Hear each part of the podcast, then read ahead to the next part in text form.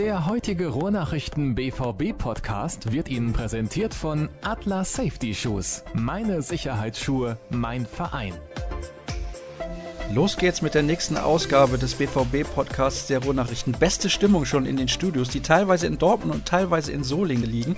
Wer kennt sie nicht? Die Klingenstadt, die Metropole. Düsseldorf und Köln sind kleine Nachbarstädte, aber hier geht's natürlich richtig zur Sache. Und in Dortmund, da ging es auch gestern wieder zur Sache beim Sieg gegen den HSV. Da sprechen wir heute drüber. Wir sprechen über die Maskenspiele von Pierre-Emerick Aubameyang. Ist leider Thema, müssen auch wir ein bisschen drüber sprechen. Wir sprechen über den Kampf um den dritten Platz. Dann haben wir einige Hörerfragen vorbereitet und wir schauen natürlich voraus auf das Spiel am kommenden Samstag beim FC Bayern München, wobei wir dazu sagen müssen, so wichtig ist es vielleicht gar nicht. Klar, es ist nicht mehr so ganz unwichtig nach den Ergebnissen zuletzt beispielsweise der Hoffenheimer, aber es war wahrscheinlich schon mal wichtiger. Vielleicht stimmen mir meine beiden Gäste zu, die, wie gesagt, in Dortmund sitzen. Matthias Dersch und Jürgen Kors. Schöne Grüße rüber zu euch. Hallo. Hallo, Sascha Delling. Delling, ja, um Gottes Willen. Ich weiß nicht, ob ich diesen Vergleich so gut finde, aber ist auch egal, soll keine Rolle spielen. Ich habe ja gerade schon gesagt, worüber wir sprechen wollen. Eigentlich ja, sind da so ein paar Themen dabei, wie die Maskengeschichte von Pierre-Emerick Aubameyang, über die ich generell eigentlich gar nicht so gerne spreche, aber wir müssen es leider tun. Fangen wir doch mal mit dem Sportlichen an. Wir haben noch nicht über das Derby gesprochen, haben wir in der Vorschau, im Rückblick noch nicht. Es ist zwar schon ein paar Tage her, aber dennoch, weil es so ein wichtiges Spiel ist. Vielleicht könnt ihr mal ein bisschen darlegen, wie ihr das Spiel, ich glaube, Matthias, du bist im Stadion gewesen, so wahrgenommen habt. Ja, der Jürgen ist auch im Stadion oh. gewesen. Der kann auch was sagen. Gerne. Aber ich sag gerne was. Was möchtest du denn hören? Ja, ich würde gerne ein bisschen was hören zur Emotionalität, denn ich habe das im Vorfeld auch schon kritisiert, kurz vor dem Spiel, beziehungsweise ich glaube, da war die Halbzeit vorbei, so war es. Ich habe auf dem Weg zu einer Veranstaltung, auf der ich gewesen bin, konnte ich zum Glück das Derby sehen, im Radio ein Interview gehört mit Thomas Tuchel, wo er so 20 Minuten vor Spielbeginn gesagt hat, ja, es kribbelt eigentlich noch so gar nicht. Ist ja noch ein bisschen Zeit. Ich hatte das Gefühl, in den ersten 45 Minuten hat sich das irgendwie massiv auf die Mannschaft übertragen. Da fehlte mir jegliche Emotionalität. Seht ihr das ähnlich oder komplett anders? Ja, ich glaube, man muss das bei Tuchel ein bisschen einschränken. Also er hat in der Pressekonferenz am Freitag vor dem Spiel das auch schon so ähnlich gesagt. Hat da dann aber auch gesagt, sobald dann der Ball rollt, ist die Anspannung voll da und es wird sich dann anfühlen wie ein Pokal-Halbfinale. Jetzt könnte man sagen, Moment, wieso denn Halbfinale und nicht Finale? Ich glaube, das war darauf bezogen, dass man in einem Halbfinale eben dann auch mal auswärts antritt und dann ähm, im Hexenkessel des, Hexenkessel des Gegners spielt. Und ähm, das nehme ich ihm dann auch ab in dem Moment, dass die Mannschaft dann eben auch voll motiviert ist, sobald es losgeht. Ich fand auch, dass man der Mannschaft in puncto Einsatzwille überhaupt keinen Vorwurf machen konnte. Das fehlte dann an dem Tag ähm, in der ersten Hälfte vor allem eher am Spielerischen ähm, dass es ähm, nach vorne eher zäh war und ähm, ja insgesamt ja ein durchwachsenes Spiel eigentlich von beiden Mannschaften. Und was vielleicht noch so ein kleiner Teilaspekt war, so diese richtige Derby-Stimmung auf den Rängen, die hat es halt auch nicht gegeben. Der BVB-Fanblock war zwar voll, aber die Ultras sind ja nicht da. Die haben ja noch äh, zu großen Teilen Stadionverbote bis 2019, glaube ich. Und ähm, das macht sich dann natürlich auf Schalke in so einem Derby in der Stimmung bemerkbar, wenn die fehlen. Da gibt es dann keinen aktiven, koordinierten Support. Dementsprechend ist es relativ leise. Mein Eindruck ist auch immer der, dass wenn die, wenn die Ultras mal nicht da sind, dass die anderen sich dann erstmal sortieren müssen. Die sind es natürlich gewohnt, dass jemand anders, ähm, nur vereinfacht gesagt, für die die Arbeit macht und denen sagt, wann sie dann in welchem Moment was singen müssen. Wenn sie dann auf sich alleine gestellt sind, das muss sich erst einspielen. Und das hat man beim Derby gemerkt, das wurde dann nachher hinten raus auch besser. Aber ich sag mal so, das war vielleicht einer, einer der Faktoren, die dann auch gerade, wenn man zu Hause vor dem Fernseher saß und das über die Stadionmikrofone mitbekommen hat, ähm, was dann vielleicht so den Eindruck erweckt hat, dass die Stimmung da jetzt nicht sonderlich gut gewesen sei und beim BVB vielleicht auch so ein bisschen die, die letzte Straffung gefehlt hat. Den Eindruck hatte ich vor Ort jetzt eigentlich nicht, dass äh, da beim BVB irgendwas an ähm, zu wenig Motivation oder so da gewesen sein könnte. Ja, vielleicht relativiert sich das mit dem Derby auch ein Stück weit. Ne? Es gab ja im Vorfeld Aussagen von Verantwortlichen, dass äh, der größte sportliche und wirtschaftliche Konkurrent des BVB weit im Süden sitzt und nicht mehr äh, ein kurzes Stück Richtung Westen. Aber na klar ist das Derby immer noch ein emotionales Spiel und im, in der Partie selber, glaube ich, braucht es dann mal irgendwie so einen Punkt, wo dem es so richtig losgeht. Da ist natürlich viel Anspannung, viel Nervosität, ob es dann kribbelt oder nicht in den Fingern. Äh, es ist sicherlich eine besondere Gemüts- und Gemengelage vorher. Und es gibt dann in der Regel immer so einen Moment, ab dem es dann sich richtig hochschaukelt, sei es ein, ein hartes Foul oder irgendwie eine spannende Strafraumszene oder sowas. Und äh, so war es dann ja in der zweiten Halbzeit auch. Ne? Also als das Spiel dann richtig Fahrt aufgenommen hatte, war ja auch alles drin und äh, noch sogar ein bisschen mehr, als man sich von einem Derby erwarten und erhoffen darf. Thema Chancenverwertung, da sprechen wir gleich noch drüber, wenn wir über die Partie gegen den HSV sprechen, denn da war das wieder Thema. Der Mannschaft fehlte auf Schalke definitiv der Killerinstinkt. Ist das ein grundsätzliches Problem eurer Meinung nach oder ist das ein momentanes Problem, das sich so durch die letzten Spiele ein bisschen eher zieht, als das vielleicht noch zu Saisonbeginn der Fall war? Ich erinnere da an sehr, sehr effektives 5 zu 1, glaube ich, war es in Wolfsburg, das 6 zu 0 in Warschau, 6 zu 1 zu Hause gegen Darmstadt. Da hatte man diese Probleme gar nicht.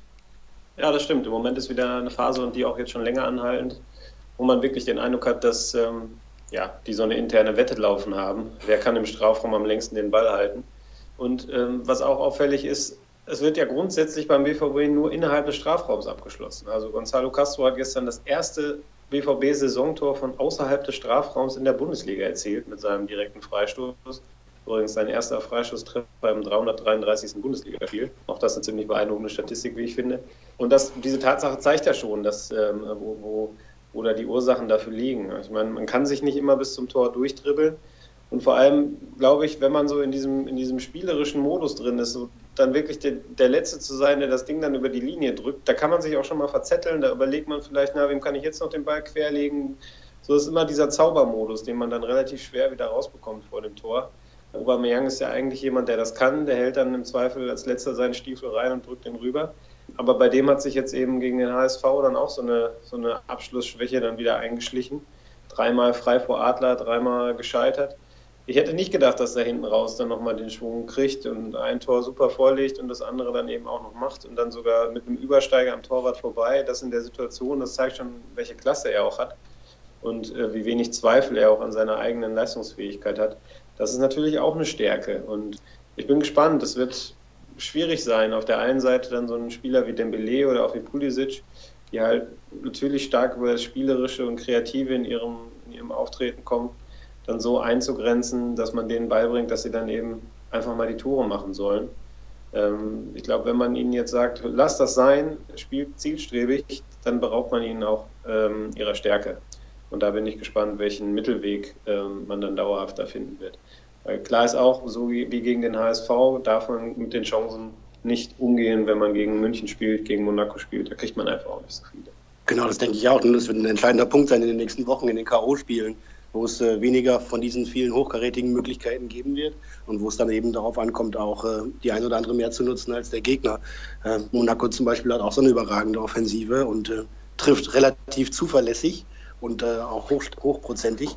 Von daher muss man dann in solchen Spielen da wirklich das nutzen. Und das ist ein Lernprozess, glaube ich, auch ne? für die Mannschaft, für einzelne Spieler, ähm, die ja zum Teil immer noch ihr erstes komplettes Profijahr spielen. Ähm, von daher, ja, äh, da muss sicherlich noch eine Verbesserung her wenn die eintritt, dann ist Borussia Dortmund aber mit dieser spielerischen Stärke und mit diesem Potenzial da vorne wirklich bis zum letzten Mann, bis zum Torwart alle auszuspielen, dass der Zielspieler wirklich noch den Ball über die Linie drücken muss. Und das schaffen sie in hoher Regelmäßigkeit.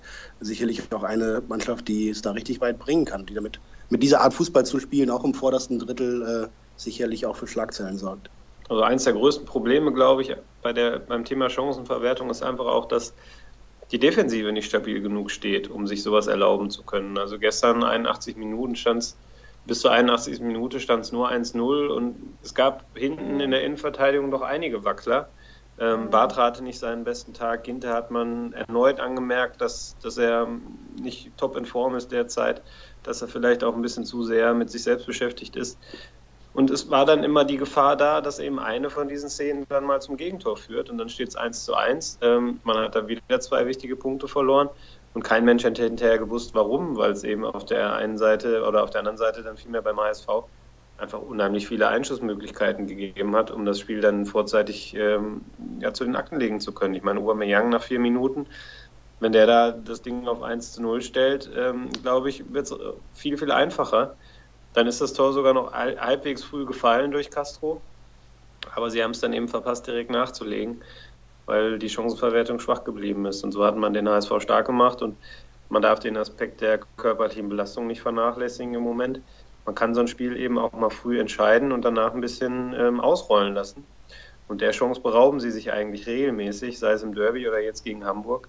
Ähm, sie müssen da über die volle Distanz volle Pulle geben. Und das kann sich dann gerade in diesem April, wo man unheimlich viele Spieler hat, ich glaube neun sind es an der Zahl, ähm, ja, da rächt, man, da rächt sich das irgendwann, indem dann die Kräfte nicht mehr da sind. Und ähm, angesichts der immer mal wieder vielen Verletzten ähm, sind die Rotationsmöglichkeiten von Tuchel da eben auch beschränkt. Ja, das denke ich auch, ist fast eher das Problem, ne? Denn klar, irgendwie mal gibt es bessere, mal schlechtere Chancenverwertungen.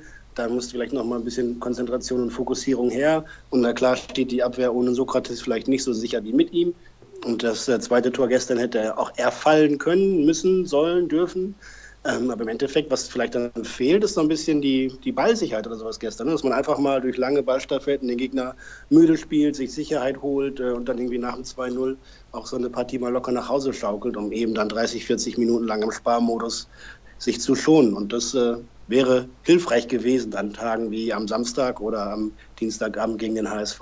In den nächsten Partien ist es eher nicht zu erwarten, dass es diese Möglichkeit überhaupt auch nur gibt. Glaubt ihr, Tuchel hat gestern nach dem Spiel so ein bisschen mahnende Worte gefunden, weil er die Mannschaft darauf aufmerksam machen will oder weil er vielleicht auch der Mannschaft den Schutz geben will, wenn da vielleicht nicht die Ergebnisse kommen? Hört sich ein bisschen verrückt an die Frage, aber ich meine es tatsächlich so.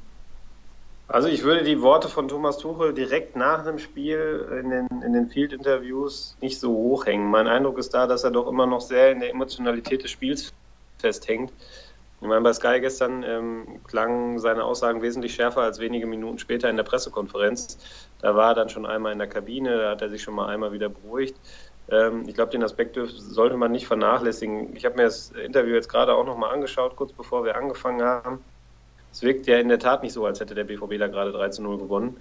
Er sucht da auch häufiger mal nach den richtigen Worten, wirkt sehr aufgekratzt und angefressen. Ähm, ich glaube, das hatte sich ein bisschen später schon wieder gelegt, was nichts daran ändert, dass er natürlich unzufrieden damit ist, ähm, dass die Chancenverwertung schwach bleibt, weil er das einfach auch ja, konstant eigentlich anspricht bei jeder Gelegenheit, dass das besser werden muss. Und er sieht halt immer wieder, dass der Appell dann nichts bringt, dass der irgendwie verpufft, dass der Ball dann nicht über die Linie will. Und ähm, ja, ich glaube, das war dann so eine Mischung aus dieser, dieser Emotionalität aus dem Spiel heraus und diesem generellen Unmut darüber, dass, dass der Fortschritt da nicht so schnell eintritt, wie er sich das erhofft. Aber ich glaube, das hat jetzt nichts damit zu tun, dass er dann nach, schon jetzt nach Ausreden dafür sucht, wenn es dann irgendwann nicht klappt.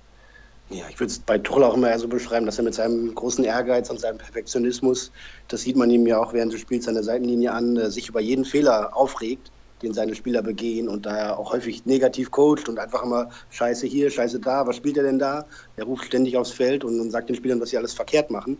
Ähm, er sammelt das, glaube ich, während der 90 Minuten in sich und dann stockt es sich auf und irgendwie kann er vielleicht auch gar nicht mehr differenzieren, dass er eigentlich gerade 3 zu 0 gewonnen hat, was ja ein gutes Ergebnis ist gegen eine Mannschaft wie den HSV, die ja gerade doch irgendwie im Aufwind war oder auch noch ist.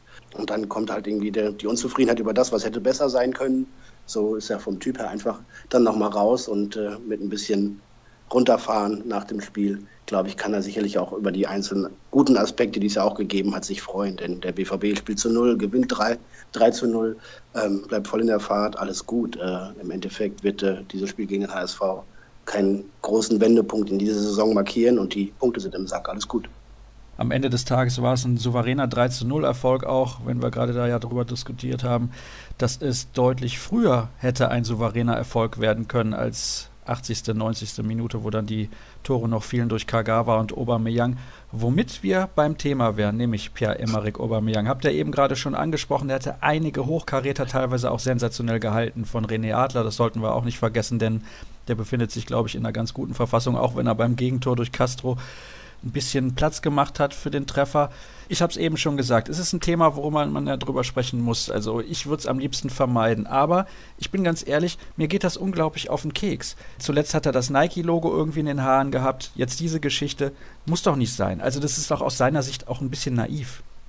Ja, also ich ähm, muss gestehen, dass ich während des Spiels am Samstag ähm, nicht sofort geschnallt habe, dass das diese Nike-Maske ist. Ich hatte das Video damals das hat er ja mit Pulisic und Dembele zusammen im Stadion von Essen aufgenommen.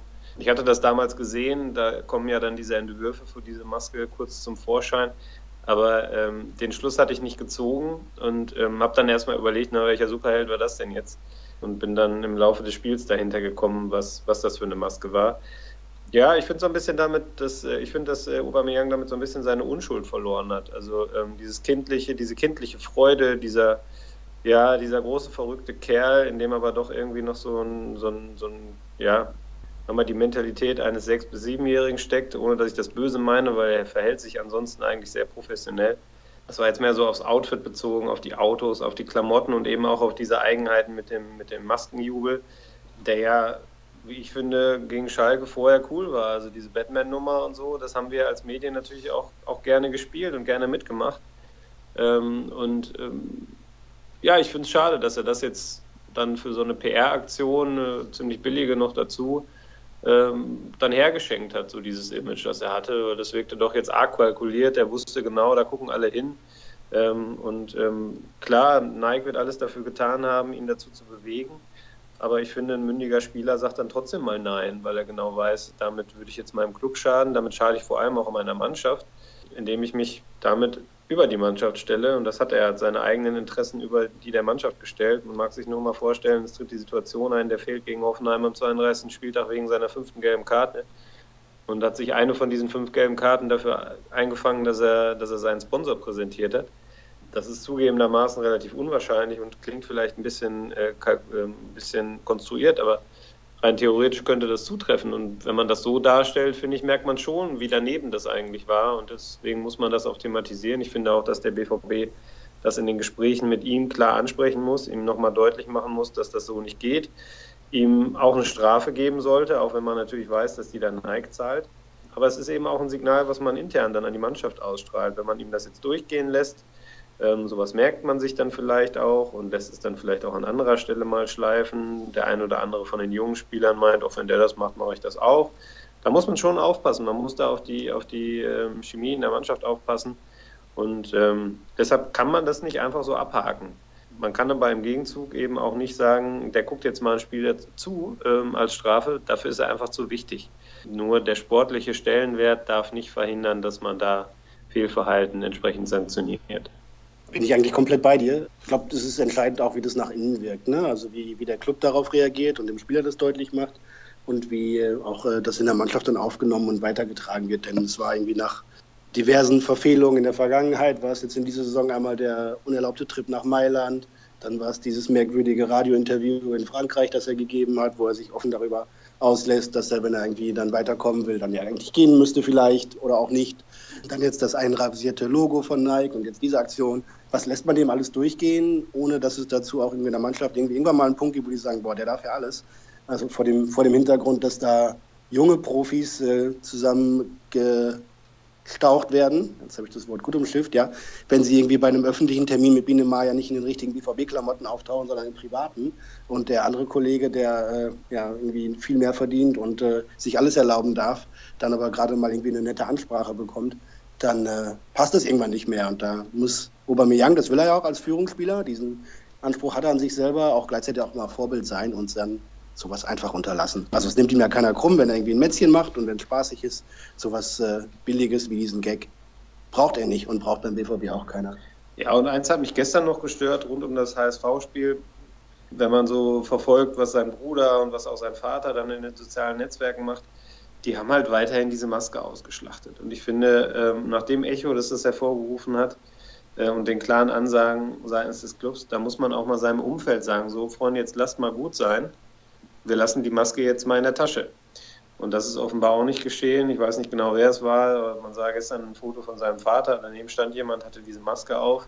Ja, das wird dann natürlich weiter publiziert. Und ähm, das, finde ich, gehört sich dann an der Stelle nicht. Man muss auch mal wissen, wann gut ist. Tragt ihr etwa privat nicht gerne Masken? Was ist denn da los? ich habe ja übrigens gestern in der Einzelkritik geschrieben, dass äh, ich das Gefühl hatte, dass er für die neue Superheldenrolle als Daredevil trainiert, weil er so oft daneben geschossen hat. Daredevil, blinder Superheld, ist ein bisschen schief der Vergleich, weil der kann ja dann dafür andere Sachen gut und hat, glaube ich, dann so Fledermaus, so Nahkräfte oder so. Aber naja, das war gestern nicht Superheldenverdächtig, wie er gegen den HSV gespielt hat. Na gut, immerhin hat er ja noch eine Bude gemacht und die war auch relativ schön zum Ende bei diesem Alleingang auf René Adler, also in Richtung René Adler und den hat er sehr cool verwertet, wie ich fand. Dann kommen wir zum nächsten Thema. Kampf um den dritten Platz. Hoffenheim hat die Bayern geschlagen. Was bedeutet das für Borussia Dortmund? Ja, das bedeutet vor allem, dass Hoffenheim und auch Leipzig, bei denen jetzt so langsam alle Verletzten zurückgekehrt sind und wieder einsatzfähig sind, den äh, Druck auf den BVB ganz schön hochhalten.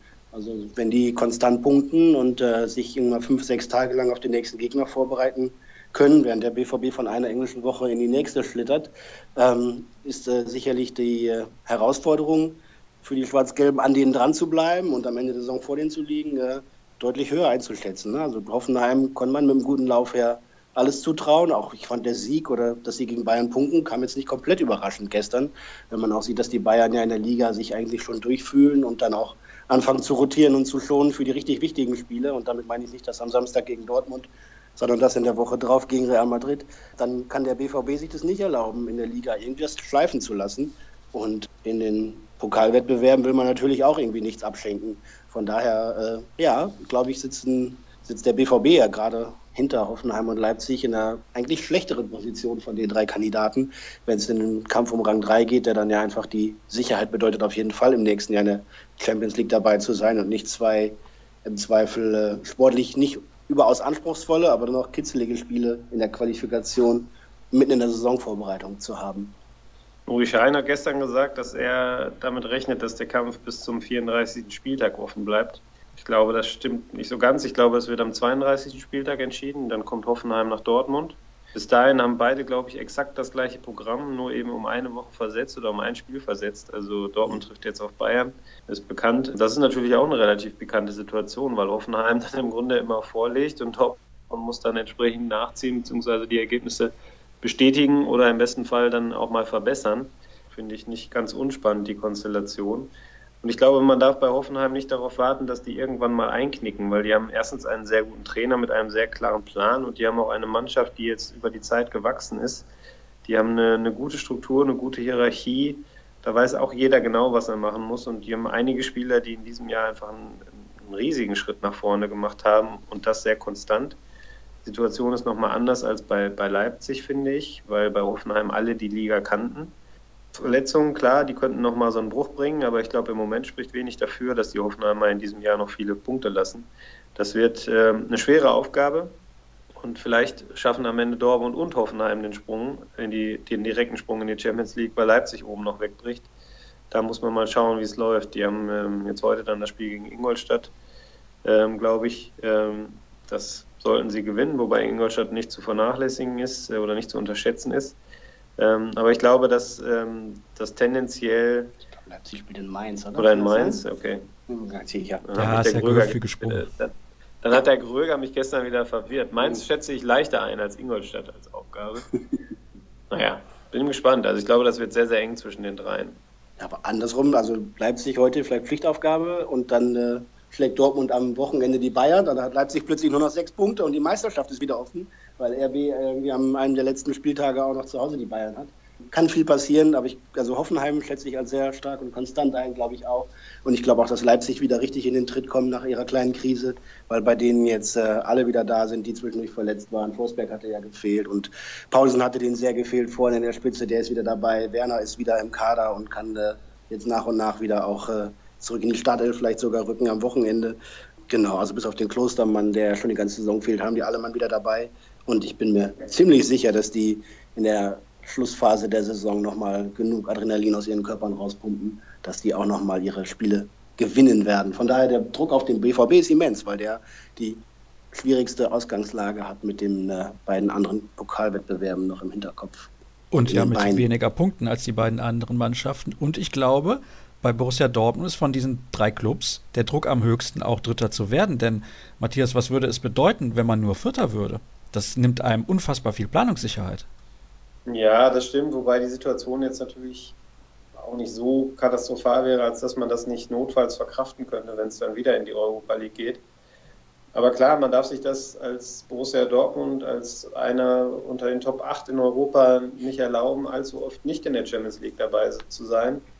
Ich glaube jetzt gar nicht, dass Platz 4 jetzt ein Riesenbruch hinsichtlich der Personalplanung wäre. Da ist schon sehr viel fortgeschritten. Zwei Neuzugänge stehen fest. Allzu viele werden nach aktuellem Stand auch nicht mehr dazukommen. Es wird nur Korrekturen geben am Kader. Der eine oder andere wird gehen, aber es ist jetzt nicht so, dass man sagt, oh Gott, wenn wir die Champions League verpassen, dann kriegen wir die neuen, die wir haben wollen. Die kriegen wir nicht, die kommen dann nicht zu uns. Ähm, das Risiko ist nicht da. Aber klar, man hat natürlich eine andere Planungssicherheit, wenn man weiß, ich bin jetzt Erster, Zweiter oder Dritter geworden, ich bin sicher in der Champions League dabei, ich habe sicher den und den Grundbetrag als wenn ich jetzt dann noch die Europa League äh, oder die Gefahr der Europa League da, äh, dabei habe. Ich glaube, es wäre aber fürs Prestige sicherlich noch entscheidender als fürs Finanzielle. Das könnte man ja verkraften. Aber ähm, ja, fürs Prestige, fürs Image, ähm, dass man vom BVB auch nach nicht nur nach Europa, sondern in die gesamte Welt senden möchte, da muss man in die Champions League, ohne Frage. Ja, genau. Und das war ja auch das erklärte Saisonziel. Ne? Die BVB-Bosse sind ja immer eher zurückhaltend dabei auch und wollen sich da nicht festlegen lassen, wir müssen unbedingt Zweiter mindestens werden oder sonst was. Aber die direkte Champions League-Qualifikation ist, glaube ich, so das, äh, das Unterste, was man vorgeben kann als Maßgabe. Und äh, wenn sie das verpassen, müssen sie sicherlich auch intern nochmal überlegen, woran das gelegen haben könnte und was da vielleicht nicht optimal war. Mit Champions League Viertelfinale haben wir schon gesagt, sind wir einverstanden. Pokal-Halbfinale, wenn man auswärts bei den Bayern spielt und rausflöge, wäre das auch immer noch okay. Äh, aber in der Bundesliga will man sicherlich sehr nicht von zwei Newcomern wie Leipzig und Hoffenheim irgendwie dann noch die Butter vom Brot nehmen lassen. Apropos Kaderplanungen, da passt eine Hörerfrage gut dazu, beziehungsweise es hat eigentlich nicht direkt mit der Kaderplanung zu tun, dann aber wiederum doch, finde ich zumindest. Denn René und ein weiterer Hörer würden gerne wissen, habt ihr eine kurze Meinung zur Leistung von Kagawa? Der hat eigentlich in den letzten Spielen, wo er spielen durfte, gute Leistungen gebracht. Ja, schön zu sehen. Ne? Also jetzt, wo er wieder regelmäßiger zum Einsatz kommt, äh, kommt auch wieder die Leistung zurück. Er hatte ja vorher im, im 3-4-3-System irgendwie nicht so die richtige Position für ihn. Äh, jetzt musste er aber spielen, auch weil andere verletzt waren, angeschlagen waren, noch nicht wieder im Vollbesitz waren und äh, macht das in den letzten Wochen richtig gut. Also deutlich aufsteigende Formkurve. Hätte man sich früher von ihm gewünscht, aber da hat er auch häufig nicht die Einsatzzeiten bekommen, um das auch nochmal nachhaltig zu zeigen und zu, unter Beweis zu stellen. Ja, freut uns. Also wenn man sieht, wie er kombiniert, wie er Haken schlägt, wie er, sagen wir mal als Beispiel gestern einen Doppelpass mit Aubameyang, den er dann mit der Hacke in den Lauf legt vor einer großen Torchance. Das sind so Situationen, wo man ihm auch ansieht, dass er gerade sein Selbstvertrauen wieder hat und seine Spielfreude zurückgewinnt. Und in dieser Form ist er immer eine Bereicherung und eine Hilfe für die BVB-Mannschaft. Gerade mit einer gewissen Erfahrung, die er mittlerweile auch anderen voraus hat. Kann ich mich nur anschließen. Ach so. Unbedingt halten. ja, die Frage unbedingt ist, halten. ob er das möchte. Ja. Oh. Die Frage ist, ob er das möchte. Er will natürlich eine gewisse Garantie auf Einsatzzeiten bekommen. Ich glaube, er wartet auch so ein bisschen ab, was im Sommer noch passiert. Ich glaube auf der anderen Seite aber auch, dass er ja durch seinen äh, missglückten Wechsel zu Manchester United auch gemerkt hat, was er an Borussia Dortmund hat und das dann letztlich auch eine Komponente sein könnte, die ihn zum, Bleib, zum Verbleib bewegt. Da bin ich sehr gespannt, wie es ausgeht. Aber ähm, als, als Verantwortlicher beim BVB würde ich ähm, alles versuchen, um ihn zum Halten zu bewegen. Aber Tuchel reicht es offenbar nicht, um irgendwie das System so zu bauen, dass immer ein Platz im zentralen Mittelfeld für Kagawa da ist. Ne? Er hat ja dann mehrfach auf die äh, Variante mit drei Innenverteidigern und zwei offensiven Außenverteidigern und Außenstürmern gesetzt. Da gab es dann halt in der Zentrale nur zwei Plätze für Weigel und Castro, aber keinen für Kagawa, der sich ja weiter draußen dann auch nicht so wohl fühlt. Im 4-1-4-1 passt das ganz gut. Da hat er eine der zentralen offensiven Rollen. Da kommt er gut zurecht. Äh, das 4-2-3-1 habe ich, glaube ich, jetzt auch lange nicht mehr gesehen, wo er sonst früher ja immer zum Zug gekommen ist. Von daher, ja, muss, äh, bleibt Kagawa immer eine gute Option. Und wie gesagt, wenn er spielt, wie jetzt in den letzten Wochen regelmäßig, dann kommt irgendwann auch die Leistung bei ihm. Und nur damit kann er sich natürlich auch nochmal äh, hier anbieten. Sein Vertrag läuft, glaube ich, im kommenden Jahr aus. Ne? Von daher ist jetzt in diesem Sommer die Frage Ablöse und äh, Wechsel oder er bleibt oder er verlängert. Mal schauen. Mein Tipp ist, er verlängert. Dann haben wir übrigens noch eine Hörerfrage von Steven, die heißt wie folgt. Was sagt ihr zum Gerücht bezüglich Choupo-Moting? Da sag ich, ja, das kann ja hoffentlich nicht wahr sein. Ja, alles gesagt. Ja, ist damit tatsächlich alles gesagt? Haben wir das so schnell Ja, beantwortet? ich habe das gestern im Stadion auch mitbekommen, dass er bei, äh, bei Transfermarkt ein angeblicher Insider, der zuletzt bei Dahoud und Schein offenbar richtig lag, das rausposaunt hat. Ich muss gestehen, ich habe davon noch nichts gehört. Ich kann auch ehrlich gesagt nicht sehen, wie der den BVB voranbringen könnte.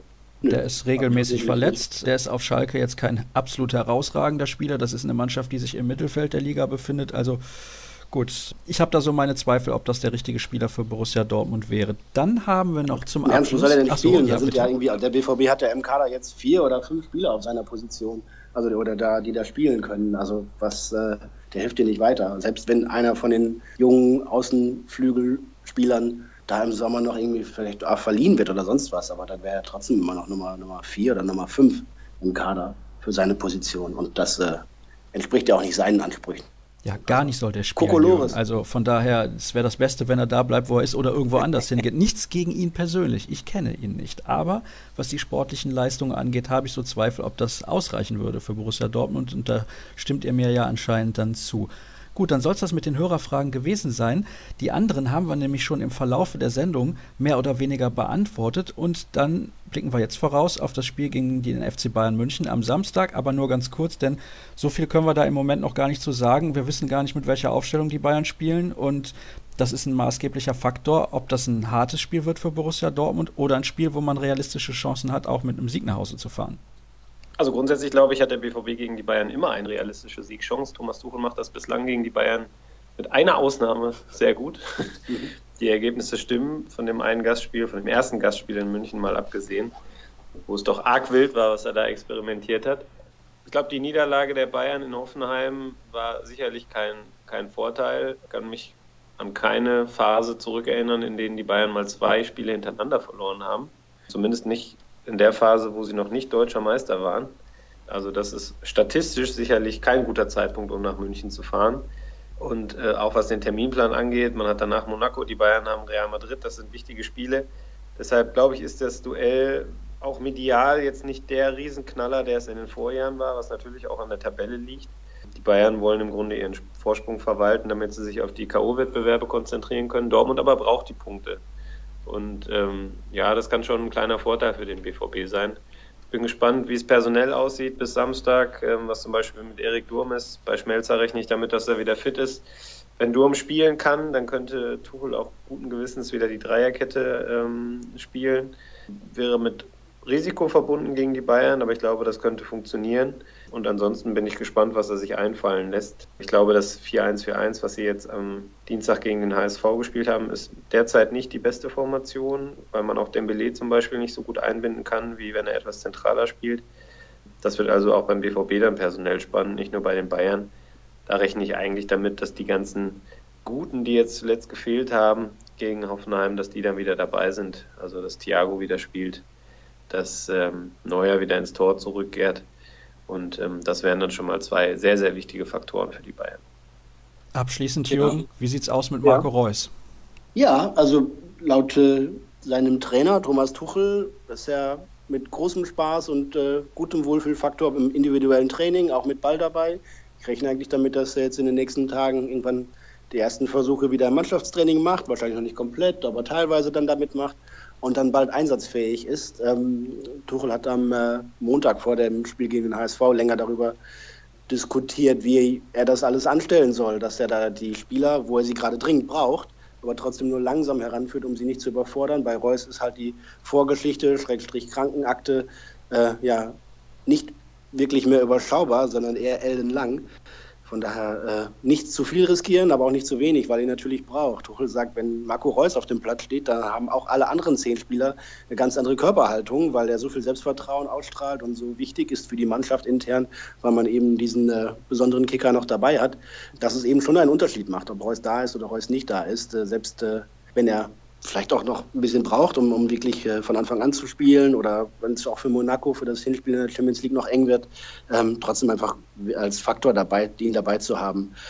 Und was wir, glaube ich, dabei nicht vergessen dürfen, beim letzten Mal, als er nach ewig langer Pause äh, sein Comeback gegeben hat, hat er von Anfang an funktioniert und gegen Warschau zweieinhalb Tore getroffen und danach auch weiter getroffen und irgendwie seit, äh, seit November bis jetzt äh, zu der Verletzung Anfang März regelmäßig gut gespielt und sehr gut gespielt teilweise. Also da hat er wirklich konstant auf hohem Niveau agieren können, wenn er so Anfang, nächste, Anfang Mitte nächster Woche so langsam wieder rankommt und in den Spielen darauf äh, das wieder abrufen kann, äh, wäre das äh, gerade noch rechtzeitig für den BVB, denn er braucht einen seiner Führungsspieler wie Reus genau jetzt in diesen Wochen unbedingt.